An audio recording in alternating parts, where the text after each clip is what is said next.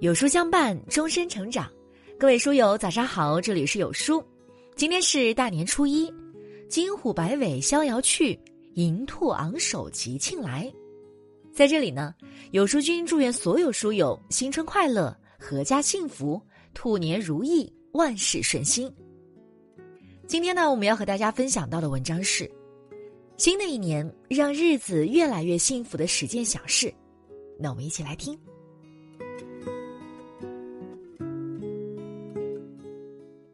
慈木尔尔，烟火年年。过去的一年，有人慌张，有人焦虑，活得并不容易。好在再暗淡的日子，如今都已顺利熬过。当零点的钟声响起，瑞虎已跃去，玉兔探身来，我们欢喜迎来崭新的癸卯新年。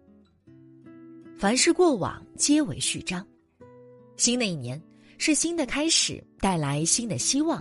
孕育新的曙光，让我们从头迈步，日以精进，从十件小事做起，让生活越变越好。一，让生活越一次轨。曾在网上看到有人征集过“越轨人生”的话题，不少网友纷纷留言。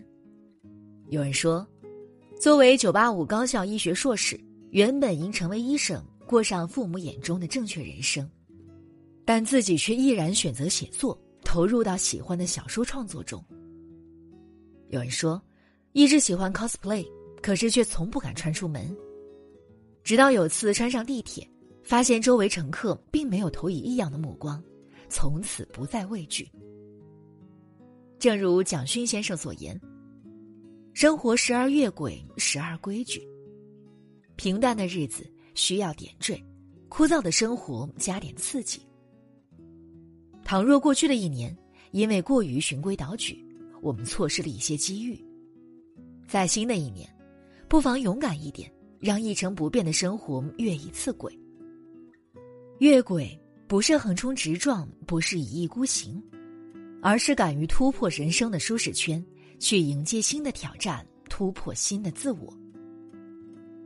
敢闯敢试，敢想敢干，人生才能少点遗憾，多点璀璨。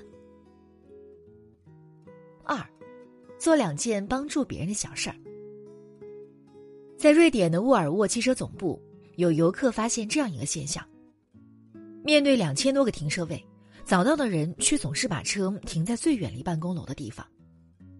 游客大惑不解，直到其中一位员工给出解释：“我们到的比较早，就有时间多走点路，把离办公楼更近的车位留给晚到的同事，他们才能避免迟到。”赠人玫瑰，手有余香。帮助别人的过程，也是提升自我修养的过程，更是在给自己积攒福报。人生的漫漫长路里，会有很多场景需要搭把手。也许是天下雨，需要你顺道撑把伞；也许是新员工，需要你手把手传帮带；也许是手头紧，需要你帮助周转。勿以善小而不为。勿以恶小而为之。倘若条件允许，不妨做一到两件力所能及的小事善事，把爱心传递下去，世界终将变得更美好。三，参与一场线下活动。吸引力法则说：你相信什么，就会吸引什么，最后便会得到什么。和什么样的人在一起？很大程度上决定了一个人的认知能力和财富的上限。择善而处，择邻而交，才有机会步入高层次圈子，结识志同道合的朋友，拥有更广大的视野和格局。而若总是拘泥于鸡毛蒜皮的小圈子，醉心于身边无聊的八卦，就容易荒废岁月，走向沉沦。身处的圈层决定了人生跃迁的层次。想要拓宽边界，站上更高平台，不妨从走出舒适圈、参与一次线下活动开始。也许是向陌生人分享一本好书，也许是参加一次异行，也许是加入一个学习小组。正如作家萧伯纳所言：“你有一个苹果，我有一个苹果，我们彼此交换，每人还是一个苹果。你有一种思想，我有一种思想，我们彼此交换，每人可拥有两种思想。大胆的走出去，果敢的融进去，才有机会突破圈层，遇到全新的人，接触更新的思想，带来不同的体悟。四，善用三百六十五天存钱法。网上有个扎心的提问：一年过去，你到底存下了多少钱？摸摸口袋，很多人心存疑惑。明明一年来省吃俭用，为何到了年底却两手空空？钱都花到哪儿去了？其实，柴米油盐、衣食住行、吃喝玩乐。人生百态，样样离不开钱。想要让人生过得有尊严，生活过得有底气，就要努力存钱，不断增加抵御风险的能力。新的一年，不妨从三六五存钱法开始。先在纸上画下三百六十五个表格，然后从一到三百六十五天中选择一个数字，每天存下对应的钱后，在表格里打勾。一年下来。如能严格执行，竟能攒下整整六万六千七百九十五元。积少成多，聚沙成塔。钱并非万能，但没有钱却万万不能。唯有兜里有钱，才能心中不慌。五，给家里做一次大扫除。有句话说：“你所居住的房间，正是你自身的折射。”你的房间。就是你将来的人生。房间垃圾遍地会让人身心不适，角落杂乱无章易引起心烦意乱。玻璃洁净无瑕，地面一尘不染，物件摆放有序，才能让人身心愉悦，情绪放松，思绪安宁。倘若过去的一年，因为忙于杂物，我们没有时间静下心来好好打扫房间。不妨趁着假期，带着家人集中给家里做一次全方位的大扫除，来一次断舍离，断绝不必要的欲望，舍弃多余的负累，脱离对物品的迷恋。用得着的东西认真收纳起来，不需要的东西抓紧打包清理，腾出有限的空间，承载生活真正必须的东西。就像作家林语堂所倡导的那样。生活的智慧在于逐渐澄清、滤除那些不重要的杂质，而保留最重要的部分。打扫的过程其实也是在和过去告别。懂得放下，学会舍弃，才能掌控生活，轻装上阵。六，选择热爱的领域阅读。哈佛大学研究发现，那些最终获得命运眷顾的人。并非主要靠高智商，而是懂得认准领域，持续深耕。就像挖井一样，如果总是四处挖掘、到处游荡，却没有深入下去、持之以恒，往往徒劳无功。只有锚定方向、聚焦领域、日积月累，才能最终迎来清泉汩汩流淌。质量互变规律早就揭示，只有量的积累到达一定程度。才有可能实现质的飞跃。倘若过去的一年，我们已经因为种种原因没有好好阅读沉淀自己，那么就从新的一年开始，趁早选你感兴趣的领域，去深入研究、细细钻研，不断深耕。那些岁月积淀的文字，字字珠玑的言语，终将开拓我们的视野，丰盈我们的灵魂。保持专注，时刻聚焦，深耕一个领域，阅读所带给我们的，绝不仅仅只是精神的避难所，更是帮助我们成为时代宠儿的奠基石。七，每天做三十分钟运动。有人开玩笑说，防疫政策改变后，大家见面的问候从“吃过饭了吗”变成“阳过了吗”。大疫三年。不少人成为阳过、阳康，甚至王重阳，导致身体受损、元气大伤。很多人这才恍然大悟，在身体健康面前，金钱、功名、利禄，通通都是虚的。身心康健、无病无灾，才是对自己的负责，对家人的负责。想要让自己拥有健康的体魄，获得强大的抵抗力，就要打败惰性，规律作息，增强运动，强身健体。那就从今天开始，每天腾出三十分钟时间去坚持锻炼，管住嘴，迈开腿。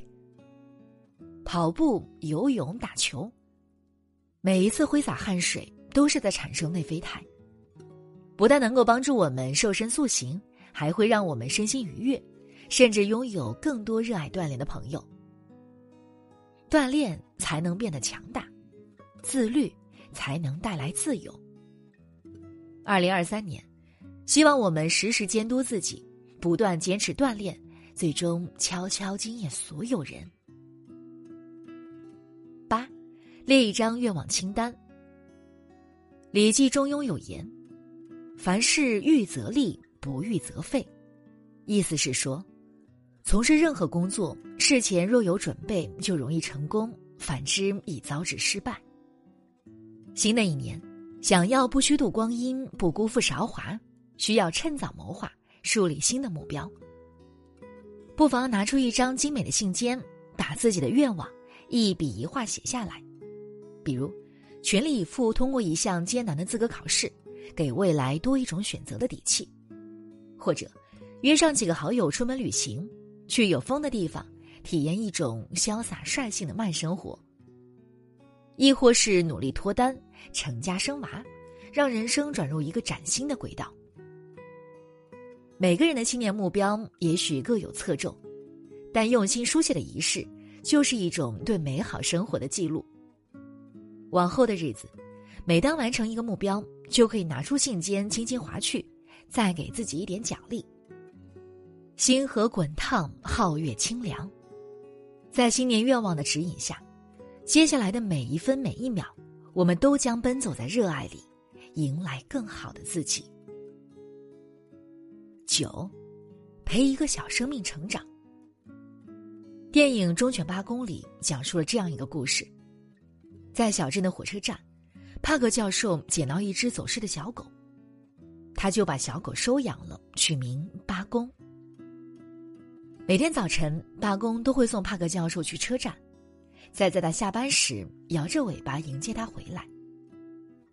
后来，帕克教授因病逝世。没想到不知情的八公，依然日复一日守候在小站边上，每天翘首以盼，等待主人归来。万物化生，万物有灵。无论是含苞待放的花骨朵，还是微不足道的小蚂蚁，天地间的每一个小生命。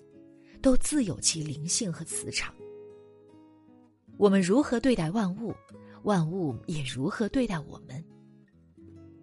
在时间和精力允许的前提下，新的一年不妨从陪伴一个小生命成长开始，去学会如何看待这个世界。用心浇灌一束花，期待海棠花未眠；抚育一只小白兔，成为一名铲屎官。尊重万物，善待万物，在爱的滋养下，我们日益干枯的心灵，也将绽放生命的花朵。十，给自己一个技能锤。过去的一年，有太多变革，太多冲击，以至于人们常常生活在不确定性之中，内心充满不安和焦躁。想要缓解焦虑，收获安宁。需要不断突破自我，努力修炼技能。新闻曾报道，浙江一位零零后小伙竟然因为刮腻子这项技能，夺得二零二二年世界技能大赛特别奖金牌，被人民日报点名表扬。三百六十行，行行出状元，把一项技能发挥到极致，就能拥有核心竞争力，在人生的舞台上大放异彩。想要在不确定性的世界中掌控未来，不是去改造世界，而是去适应世界。不妨从一年锤炼一项技能开始，学会做饭，学习制作短视频，懂得编程。小小的技能也许并不起眼，但如果具备匠人精神，懂得精益求精，自然能和普通人拉开差距。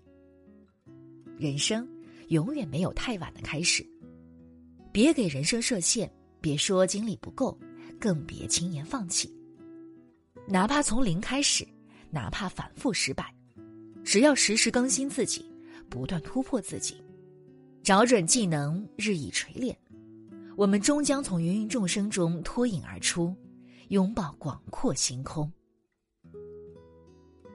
宫崎骏先生说过这样一段话，让人印象深刻：生活坏到一定程度就会好起来，因为它无法更坏。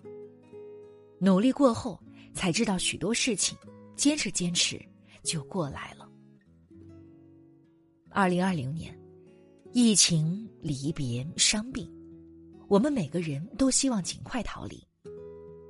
但生活已经到了低谷，就将迎来反弹。如果人生还有一些遗憾，如果我们还有未尽的愿望，那么抓紧清空二零二二年，拥抱二零二三年。一元复始，万象更新，抖擞精神，多点耐心，坚持下去，步步为营，迈好每一个脚步，做好每一件小事。愿所有人在癸卯兔年都能扬眉吐气，大展宏图，所念皆所愿，所行皆坦途。